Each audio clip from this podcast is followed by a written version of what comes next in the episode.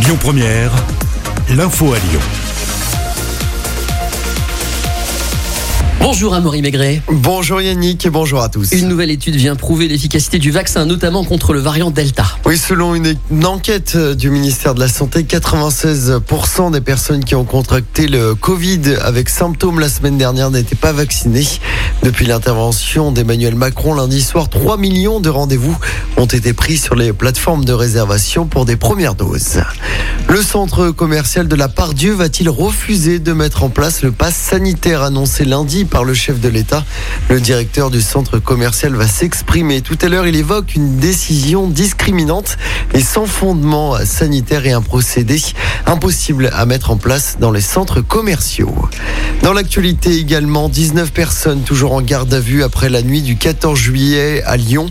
Des violences urbaines, pour rappel, avaient éclaté dans l'Est lyonnais, mais également dans plusieurs arrondissements de Lyon.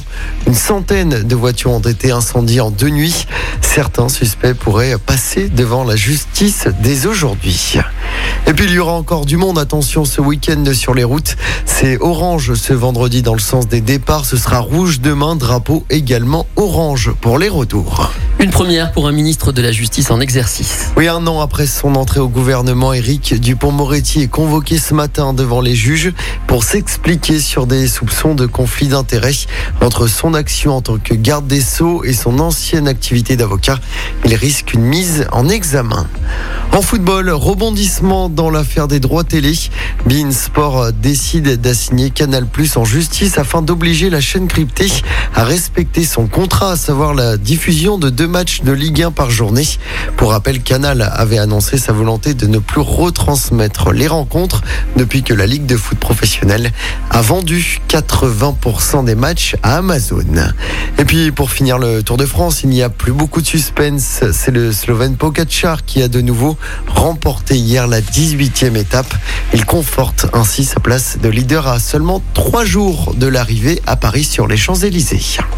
L'info du jour qui fait du bien. Et ce matin, une bonne nouvelle en Italie. Oui, à Venise, les grands navires de croisière vont être bannis du centre historique. Cette interdiction concernera dès le 1er août prochain les bateaux de plus de 25 000 tonnes. L'annonce a été faite mardi par le gouvernement italien. Le Premier ministre italien Mario Draghi a salué une étape importante pour la préservation de la lagune vénitienne. Les grands navires devront s'amarrer dans un port industriel où des aménagements seront réalisés, tandis que les navires de croisière plus petits, environ 200 passagers, pourront continuer, eux, à accoster au cœur de la ville.